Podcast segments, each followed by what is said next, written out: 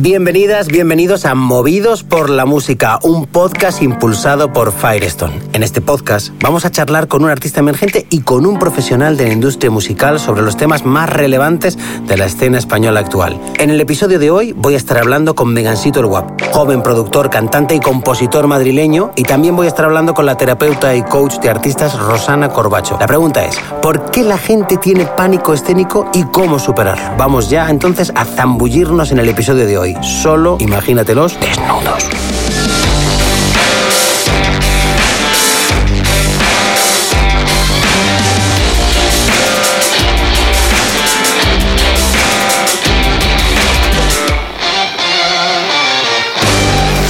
Yo soy Ángel Carmona, soy tu host, soy periodista, soy presentador de radio musical. Es probable que me hayas escuchado alguna que otra mañana en Hoy Empieza Todo, de Radio 3, de 7 a 9 de la mañana, o puede que nos hayamos visto en algún concierto de la escena indie española. Creo que cualquier persona que tenga que mostrarse en público ha experimentado alguna vez pánico escénico. Recuerdo que estaba súper nervioso antes de mi primera colaboración radiofónica, pero la adrenalina me llevó a superar el momento. Uno de esos consejos más conocidos que se les da a los artistas y a personas que tienen que subirse a un escenario es imaginarse al público desnudo.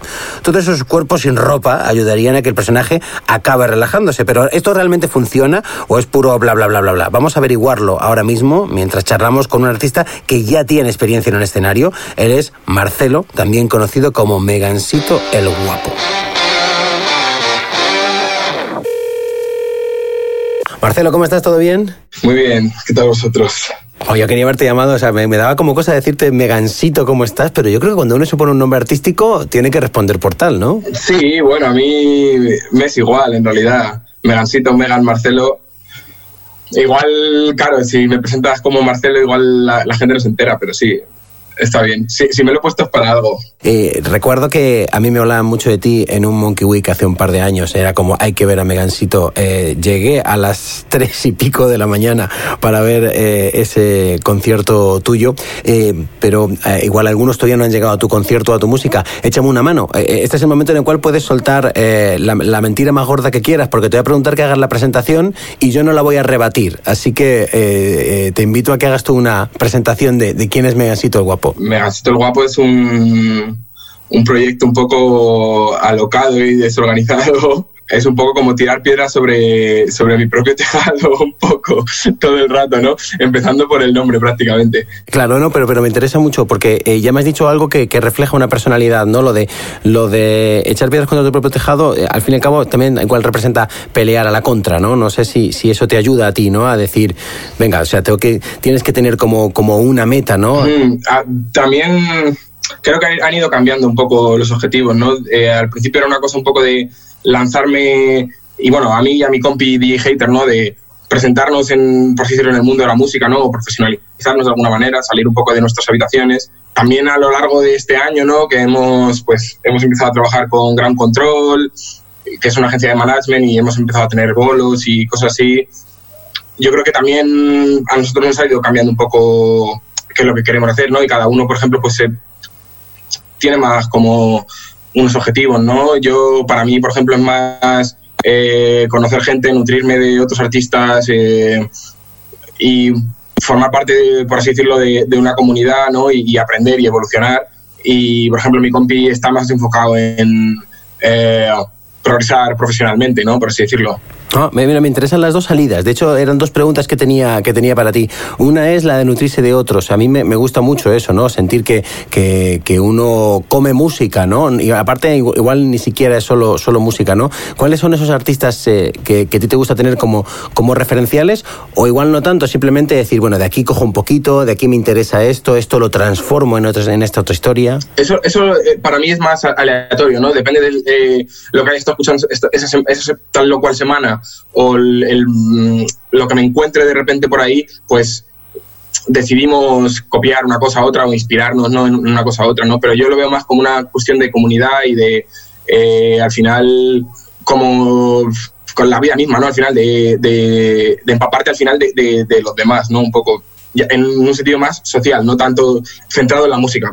Claro, y, la otra pregunta tenía que ver con, con, ese, con ese camino hacia lo profesional que decías que sobre todo tenía tu, tu compadre. Eh, ¿Ha habido un momento en el que os haya hecho clic la cabeza de decir, ya estamos en ese, en ese camino, ¿no? Ya no es solo una, una aventura de dos colegotas a ver qué vais haciendo, sino que dices, caray, eh, esto se está transformando en, en, mi trabajo. Sí, bueno, sobre todo el, tema de, de girar.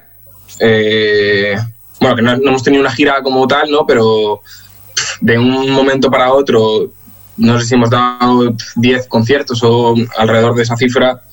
Eso ha sido un, no un shock, ¿no? Pero algo como muy a valorar, ¿no?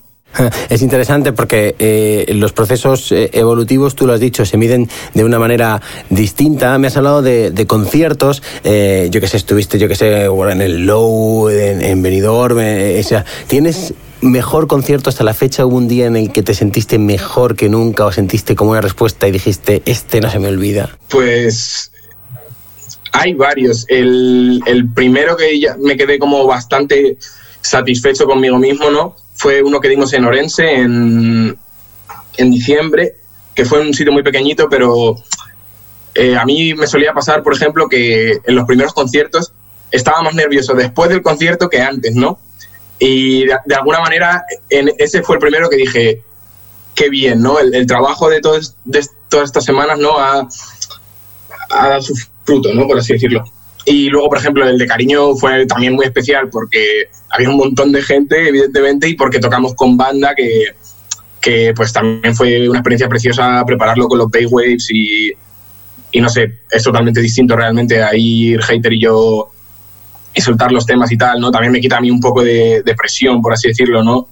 Y luego, aparte, el Cuarentena Fest, que, bueno, eh, no sé si lo conocéis, fue una iniciativa que surgió durante la cuarentena, ¿no? De directos online, en streaming, que eso me pareció súper guay el poder ver como las reacciones de la gente en directo, ¿no? Y estar leyendo el chat eh, como entre canción y canción, ¿no? Y ver que uno me, dijera, tal, eh, se te ha pagado, eh, en plan, ponte el autotune bien, cabrón, tal, no sé qué. Movidas así, que en realidad, como que, a pesar de que haya, como aparentemente, ¿no? Más distancia que en un directo de verdad, yo lo, lo sentí como más cercano a la gente, ¿no? Al poder, como, al ver las reacciones tan instantáneamente. Eso me, me moló un montón, la verdad. Marcelo, vamos a hablar de, presión, tú lo has dicho antes, eh, a veces eh, sucede en el escenario, pero primero me, encantará saber... Eh, el pánico escénico es la temática que estamos abordando en este episodio. ¿Tú cómo, cómo te llevas con, con, esa palabra, con, con, la del pánico escénico? No sé si ya te ha pasado en algún momento de esa cosa de, hostia, esta letra, o, o uf, tengo que salir y, hay algo que, te ha dado un pasito para atrás, o por ahora estás virgen en ese terreno sí que, no sé, siempre tienes miedo a cagarla, ¿no? Yo, por ejemplo, como que soy mucho de reírme de mí mismo, ¿no? Entonces igual la cago en un momento y, hago como... Y, ya como que me, me, piro un poco, ¿no? Y yo creo que eso es lo que en los últimos conciertos como que he conseguido como manejar más y, estar más suelto y no importarme tanto, ¿no? Controlar, ¿no?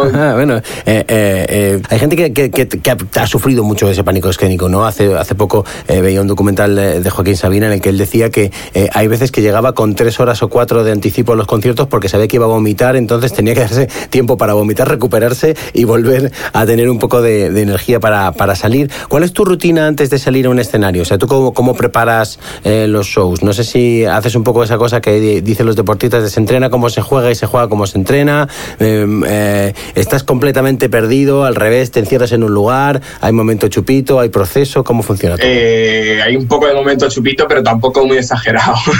pero no, yo creo que sí que es, es, un poco de se juega como se entrena, en realidad. Y si tú has estado tranquilo preparándolo con tiempo y, y, intentando buscar una comodidad, ¿no? Encontrar una comodidad, al final el concierto vas a estar mucho mejor y, ¿no? un poco visualizando la situación en la que vas a estar, eh, vas, a estar más tranquilo. Aún así, a mí me da muchísima vergüenza y, y luego me veo, ¿no? Y la gente me ve y me dice, no, pues se te ve bien. Y, y yo, para, por mis adentros, no es tan así, ¿no? Yo estoy muy, eh, un poco autoexaminándome demasiado, ¿no? Quizás Me gusta eso que acabas de decir de, cómo te ven y cómo te ves tú. Yo estaba pensando en, el primer concierto que, di en mi vida, en el cual yo pensé que había pegado unos saltos increíbles y como estaba grabado en vídeo, luego vi que, nada, ni siquiera casi me despegaba del suelo, pero en mi cabeza era de otra manera, ¿no? O sea, entonces, eh, para mí hay dos primeros conciertos de mi vida, el que está en esa cinta de vídeo y el que te aseguro que está en mi cabeza y que, yo viví. ¿Tú tienes un recuerdo de, tu primer concierto? Es es que hubo como un primer concierto de mentira que lo hicimos en casa de unos amigos por eh, un poco calentar, ¿no? Porque el primer concierto que dimos fue en Chachá. Y entonces, claro, nosotros decíamos, a, ver, vamos a hacer algo antes porque va a ser un poco duro, ¿no? salir aquí a la palestra sin haberlo hecho nunca. Y, y, fue muy curioso porque en el primer concierto, que fue con apenas 15 amigos, yo estaba que me metía dentro de la camisa, vamos, que no, estaba súper tímido, ¿no? Y luego ahí en Chachá como que le eché un montón de ganas y, estuve muy cómodo y, no, no, sentí la presión delante de tanta gente como, como, como en, un entorno como igual más íntimo, ¿no? Que yo igual incluso lo achacaba eso, decía, joder, es aquí en realidad me conoce todo el mundo, ¿no? En el concierto que hice con mis amigos y, y no puedo igual inventarme un personaje de la nada, ¿no? Porque ya me conocen, ¿no? Nadie no se lo va a creer ni Dios. Pero en, el, en el otro concierto, como en realidad estaban mis amigos en primera fila y el resto de la sala nadie me conocía, pues como que no veía yo que tuviesen nada que perder, ¿no? Y, y, me lancé mucho más, ¿no? Y, y fue, la verdad que fue súper súper satisfactorio esa noche, ¿no? Como, como primer concierto me salí lleno de ánimo, la verdad. Eh, ¿Te ha pasado ya hablar con colegas que a lo mejor te dicen, tío, es que yo lo paso fatal en el escenario y, yo no sé qué hacer? O sea, eh, ¿es más habitual de lo que parece entre, entre las personas que conoces eh, el que salgan a, un escenario con un poco de canguelo? Hablando, por ejemplo, con el bajista de VVV, él me decía, yo es que no podría hacer lo que tú haces, ¿sabes? En plan, por eso yo toco el bajo, ¿sabes? Entonces yo creo que un poco si te lanzas a hacer eso es porque de alguna manera te lo pide el cuerpo o quiero decir, tú te ves capaz de afrontar eso, ¿sabes? Sí que es verdad que alguna vez pues he dicho, ostras, esto, esto es muy chungo, no es tan fácil como parece desde fuera, ¿no? Pero no, tampoco me ha achicado, ¿no? Con respecto a eso. ¿Y crees que tu relación con, con, la salida de canciones será también distinta? ¿Hay tres EPs? ¿Te ves sacando un disco o en 2020 no tiene sentido ya sacar 10, 12 canciones? Mm, depende de quién seas, qué quieres hacer. Yo ahora mismo para nosotros eh, yo creo que no estamos en ese punto. Creo que estamos más en eh, buscar fórmulas, entre comillas, ¿no? Eh, experimentar de alguna manera y, ir generando contenido que a nosotros nos guste. Yo creo que lo más importante tiene que ser eso al final, el, estar tú contento con lo que vas a sacar y creo que de alguna manera hay cierta prisa con lo que te decía antes, publicar, publicar, sacar contenido, estar todo el rato en el candelero, ¿no? Pero yo creo que hay que aislarse un poco de eso y si el cuerpo te pide hacer un trabajo de tres temas, pues para adelante. Y si, y si empiezas a hacer temas y, o tienes una idea que une varios conceptos o varias canciones, ¿no? Y necesitas sacar eso, es que me parece igual de bien. No creo que haya que valorar más a una persona porque saque 12 singles o porque saque un álbum de 10 canciones. Hmm.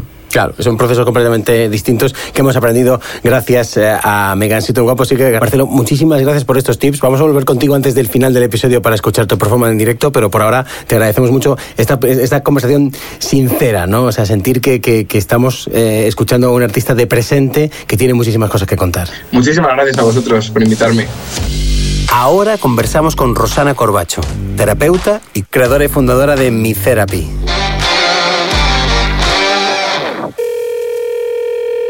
Rosana, un placer tenerte en este episodio de Movidos por la Música, un podcast impulsado por Firestone. ¿Cómo estás? Muy bien, Ángel. Gracias. Oye, ¿nos puedes contar un poco más sobre tu profesión? Muy bien, eh, pues soy psicóloga clínica y humanista y estoy especializada en la industria de la música, eh, tanto en el tratamiento como prevención de trastornos mentales y de dificultades que tienen pues músicos y otras personas que trabajan en, la industria musical. Eh, entonces, o sea, si un cliente, si un músico te viene con un problema personal y un problema musical, digamos que tú solo estás ahí para los musicales, ¿no? Los otros tendrían que tener a otro psicólogo. ¿Cómo funciona? No, realmente cuando vas a, terapia de psicología, tienes los objetivos que tú tengas para cuando llegas. Puedes tener un problema a nivel de trastorno que pueda que quieras tratar y luego también puedes querer pues desarrollarte o quitar algún bloqueo dentro de tu carrera o crecer en cierta dirección. Entonces, dependiendo de tu orden de prioridades, pues se empieza a trabajar eh, por uno o por otro. Entonces puede ir desde el insomnio, bloqueo creativo, ansiedad o problemas de pareja que te están afectando también a, tu relación. Al final es que todo, todo está relacionado. me interesa mucho eso porque por lo que veo eh, eh, es un poco intentar desbloquear determinados elementos para que no afecten a la creatividad y eso ayude a, al, artista a, salir adelante en lo profesional y en lo humano. Exacto, sí, porque al final eh, es que va paralelo. Cuando tienes algo que te afecta en tu vida personal, también te va a afectar en lo profesional y viceversa. Porque puede que alguien lo que le haga ir a terapia sea pues, que ha tenido una ruptura amorosa y eso le está afectando en su carrera, otra persona que los problemas de su carrera le están afectando en su vida familiar. O sea que es un poco ver eh, dónde estoy hoy, de dónde viene mi problemática y hacia dónde quiero ir. Pero sabiendo, sabiéndolo sufrido a veces que son los artistas para poder sacar canciones, no te habrá tocado el típico que diga, mira, yo ya lo he dejado con mi pareja para que tenga aquí un campo eh, germinado para poder que salir a hacer canciones, ahora lo que necesito es eh, eh, poder tener la inspiración. Una tendencia que tiene, bueno, que tenemos todas las personas, pero especialmente los músicos es como poner el foco fuera. La problemática o la solución como algo fuera, que está fuera, externo, que tiene que funcionar todo. Y cuando todo está perfecto, entonces yo puedo crear pero es más bien al contrario. Hay que ver esos procesos internos y dónde te puedes situar para, pues, tanto para componer como para poder cuidarte cuando estás de gira. Mm, digamos que la psicología puede ayudar en muchos ámbitos dentro de, la música. Y no solamente me dedico a ayudar a artistas, aunque hoy supongo que será la temática principal, sino también a otras personas que trabajan en nuestra industria, que es muy amplia. Ah, me interesa mucho eso. O sea, que eh, gente que cuida, eh, tipo managers o gente que trabaja en el escenario, también pasa, pasa por ti. Sí, también directores de sellos, personas que trabajan en agencias de prensa, em, sí, managers, eh, bookers, tengo un poco de todo, la verdad, de ah. pacientes. Bueno, tiene sentido, ¿no? El boca oído en una industria hace que, vayan pasando por, por, tu consulta. ¿Hace cuánto que vienes trabajando como, como terapeuta de artistas? Pues realmente así oficialmente unos tres o cuatro años. Y en la industria he estado desde hace 15 años. Tengo ahora 35, pues sí, empecé con 21 años cuando, cuando me mudé a Londres. Y he pasado un poco por todo tipo de trabajos, desde tienda de discos en Piccadilly Circus en Londres hasta sellos discográficos, agencias de prensa, bookings, festivales, logística de festivales, tour manager y bueno, principalmente en la música electrónica y, con bandas, pero ahora también eh, dentro de la psicología de la música es, mm, la mayoría de los estudios están dirigidos a música clásica, entonces pues también tengo bastante experiencia con, con la música clásica, que al final es como el origen y lo que lleva más tiempo, realmente. no es por. Pero es muy curioso y a mí siempre me ha apasionado la diferencia entre el tipo de trastornos que tienes según el tipo de música al que te dedicas. Esto es algo muy curioso también. Eh, Tú podrías, eh, sin decir nombres, eh, respetando lógicamente el, secreto de, y la privacidad del, paciente, ¿cuáles son algunos de esos, de esos ejemplos ¿no? que, se pueden adscribir a, dependiendo al género, cuál es un poco la, vamos a llamarlo, necesidad de resolver? Pues, por ejemplo, en música clásica hay más tendencia al pánico escénico, em, porque realmente la formación para llegar a ser pues, dedicarte exclusivamente a ser músico de música clásica, ya sea solista en orquesta o cualquier tipo de, rol, em, se pasan casi desde la infancia practicando el mayor número de horas encerrados en una cueva, digamos, solos, practicando solos, eh, con muchas, eh, mucha exigencia de perfeccionismo y se va formando casi al mismo tiempo su personalidad. Y entonces cuando salen al escenario, eh, cualquier tipo de fallo Mm, acarrea un sufrimiento tan extremo y una preocupación tan grande que pueden desarrollarse este tipo de problemáticas, que además acarrean problemas físicos, de tensiones por las horas que llevan y demás, y esa tensión al mismo tiempo pues crea más ansiedad. Está todo relacionado. Y por ejemplo, en otras, en otros ámbitos como pues también el mundo del DJ, los productores musicales o el tema de bandas, pues hay más casos de, sí, de ansiedad, pero más generalizada, más que pánico escénico. Y luego también em, estrés, burnout, también que sería como, pues eso, quemarte al final. Y, y, es curioso porque fuera de, la, de nuestra industria se tiene el concepto de que la problemática principal eh, es, por ejemplo, el abuso de sustancias, pero no es tanto. Va un poco relacionado con los problemas que tengas a nivel de cómo sufres tú tu profesión. Y es más una consecuencia que una causa de los problemas. Ah, sí, está bien, son detonantes, ¿no? O sea, es como cuentan que, que, eso es que, que la ansiedad. Eh, yo hablaba con mi psicóloga que tengo un problema con la ansiedad y dice, no, el problema, tu ansiedad no es un problema, el, problema, o sea, la, ansiedad es el detonante eh, para que resuelvas tus problemas. Exacto, exacto. Hay que escuchar porque está ahí y qué te quiere decir y que hay que ajustar. Vamos eh, a, con algunos de esos ajustes concretos. Eh, eh, empecemos con el pánico escénico. ¿Puedo preguntarte si tú has tenido alguna vez pánico escénico, si has estado en un workshop o has estado en una presentación y, has sentido algo que, luego te han pedido a ti que resuelvas? ¿Cómo es el pánico escénico? Sí que lo he sentido. de hecho, lo utilicé para dar el workshop. Creo que fue uno de los primeros que di en la Berkeley University de Valencia. Me pidieron que hiciese un workshop em, y nada, hice, era acerca de la inteligencia emocional para músicos. Y cuando llegué, ellos me lo habían pedido en, español, y entonces yo les pregunté mil veces, y cuando iba en el tren desde Madrid a Valencia, me dijeron que, que se habían equivocado y que lo querían en inglés. Entonces, a ver, yo no tengo problema porque puedo darlo en inglés, pero claro, la presentación y todo estaba hecha en español. Entonces, cuando llegué, había como una clase de 30 o 40 personas donde había dos que hablaban español. Y nada, hice la presentación entera traduciendo directamente sobre la marcha. Y utilicé ese ejemplo con los alumnos eh, para ver, bueno, cuáles son las diferentes opciones. Si yo me hubiese quedado detrás del ordenador escondida pensando qué van a pensar de mí, pues ahí habría dado rienda suelta a esa ansiedad escénica. Al final es que se te acelera el corazón, te cuesta respirar, eh, estás preocupada por la evaluación externa. Al final es el pánico escénico es eh, parecido a la fobia social. Cuando tienes miedo de algo que todavía no ha sucedido, esa es la definición de ansiedad, pero tiene que ver con la evaluación de otras personas hacia ti. Cuando tú consigues conectar, o en este caso lo que yo hice fue, a ver, ¿qué he venido a hacer aquí? hablar de lo que llevo estudiando, aprendiendo y mm, con lo que llevo ayudando a las personas en los últimos años. Y es mi pasión. Entonces, cuando conectas con eso, ya puedes transmitir eso que quieres llegar a decir. Digo, si solamente tengo que hablar de lo que hablo todo el tiempo. Y, nada, ya no tuve, ya bajaron los niveles de ansiedad, bajó la tensión muscular, bajó mi ritmo cardíaco y pude dar la clase donde a todos parece que les gustó mucho.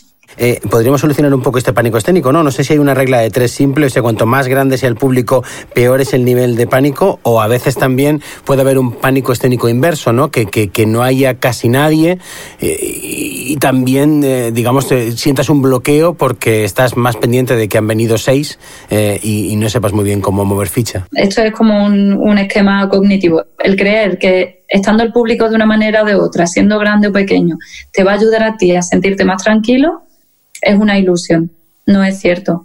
Los nervios y la ansiedad eh, crónica que tiene este tipo de trastorno van en relación con los pensamientos que tú estás teniendo, no con el público que haya, porque cuando hay ansiedad, el cuerpo está buscando qué peligros hay. Entonces se va a fijar si hay toda una sala llena de gente y todo el mundo está bailando y tú tienes pánico escénico, te vas a fijar en la persona que está delante de todo que ha bostezado y los demás te dan igual. y eso te va a provocar que tengas más ansiedad. Entonces, a lo mejor hay algunas personas que dicen, no, es que estaba mi manager y entonces estaba súper nervioso. No, no, no, no es por eso, es porque ¿qué estabas pensando tú? ¿Qué van a pensar de mí? ¿Cómo me están viendo? Y no estás dentro de ti, ni de tu performance, ni de tu actuación. Es muy difícil disfrutar. Y si el público es muy grande o es muy pequeño, pero tocaba antes de, de ti tu banda favorita, estarás nervioso supuestamente por eso, pero no es por eso, es por lo que pasa en tu interior. Eh, eh, y me he encontrado también, perdona que te corte, eh, me he encontrado también con muchos músicos que cuando han venido a mi consulta estaban a punto de dejar sus carreras, estando en el punto mm, cumbre de solistas o teniendo un montón de bolos em, y han venido mm, diciendo, sufro tanto que yo no puedo seguir así. Entonces, el poder hacer un tratamiento que tampoco es tan largo para el pánico escénico solo, con unas mejoras tan grandes eh, en un corto espacio de tiempo, para mí es como algo de muy solucionable y, que, bueno, que cuanto antes lo trate, mejor. ¿hay un, ¿hay un patrón en común entre los artistas que se acercan a pedirte ayuda? O sea, ¿tienen los mismos síntomas que sean un poco también olvidarse de las letras, temblores, paralización o, cada experiencia para ti es única? Mm, digamos que lo que a cada uno le da miedo es muy personal, pero la reacción física y la reacción cognitiva y la reacción emocional es común a todos.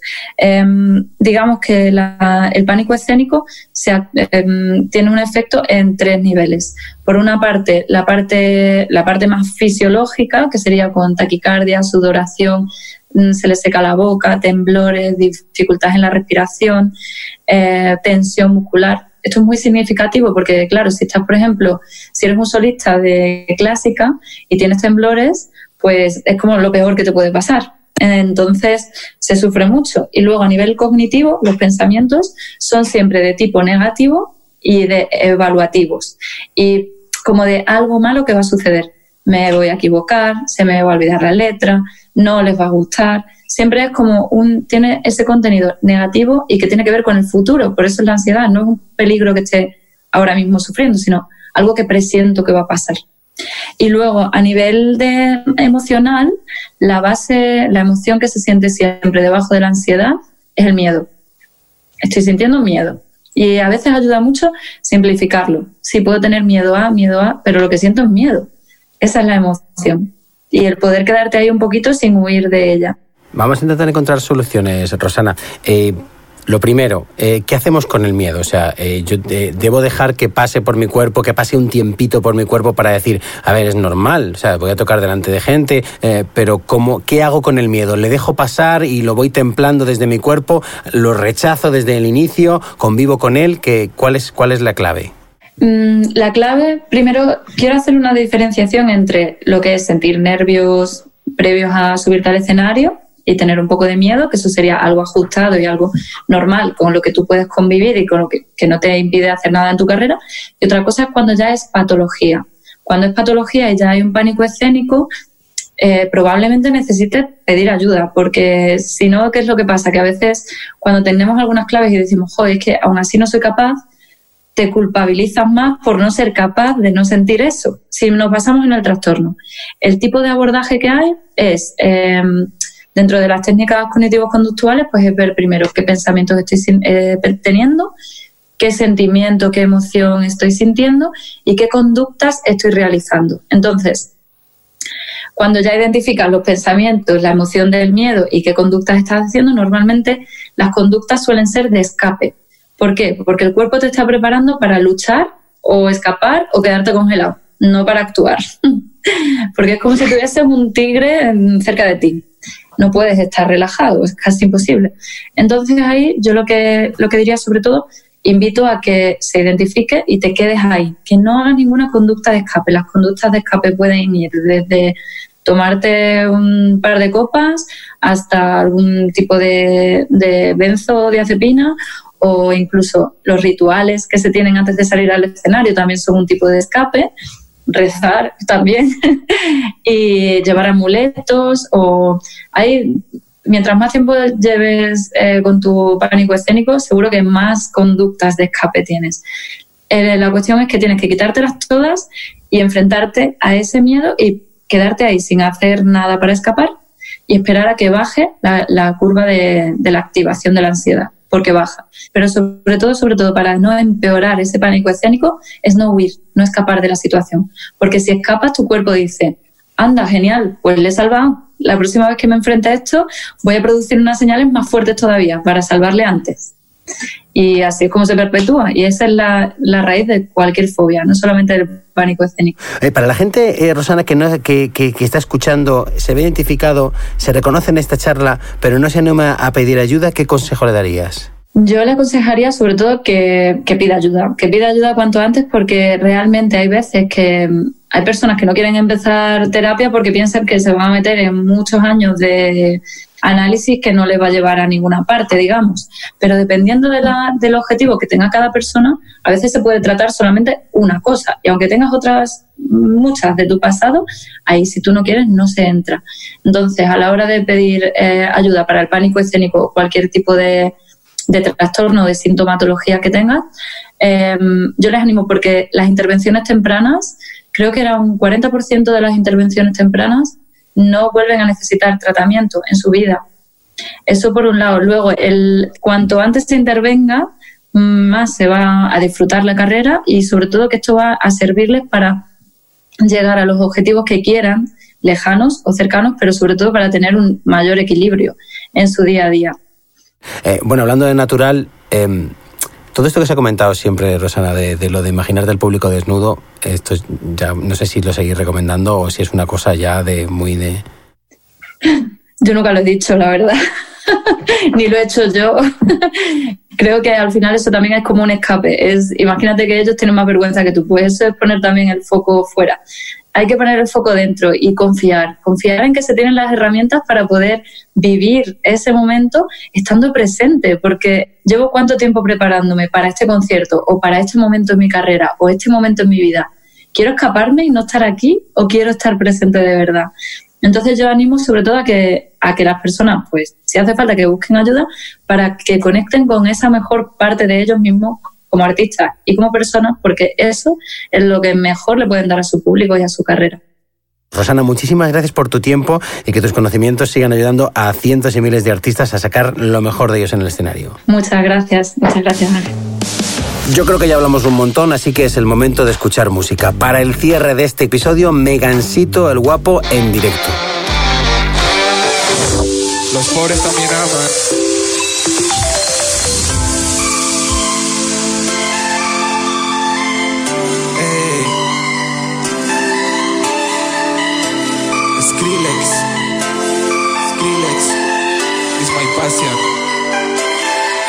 De amor.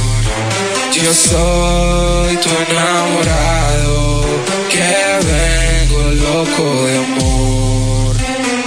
Con el corazón en las manos, despierta, no duermas más.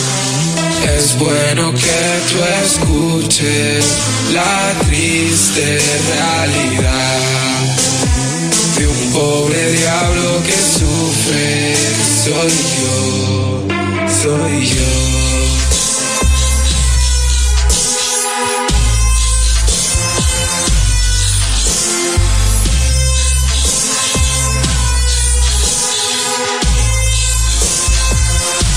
Hay días que me emborracho, disque pa' calmar mis penas y en cada copa que alzo, más te recuerdo morena, si no me puedes querer.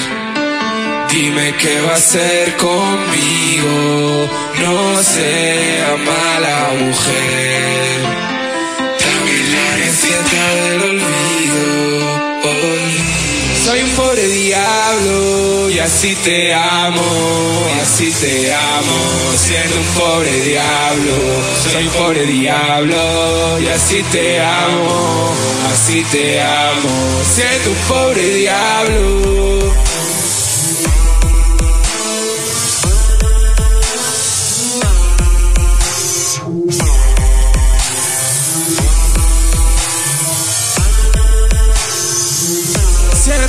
Pobre diablo.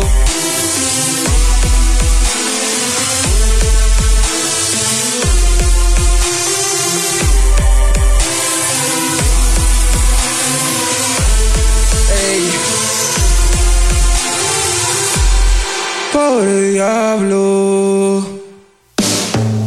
Llegamos al final de este episodio de Movidos por la Música, un podcast impulsado por Firestone. Espero que lo hayáis disfrutado. Les agradezco mucho a nuestros invitados su presencia. En el próximo episodio vamos a hablar de las horas de trabajo de un músico. Ya sabes que el día de un artista no termina a las 5 de la tarde. La inspiración y la creatividad no tienen horarios. Elena de Jones nos va a estar contando esta experiencia. Hasta la próxima.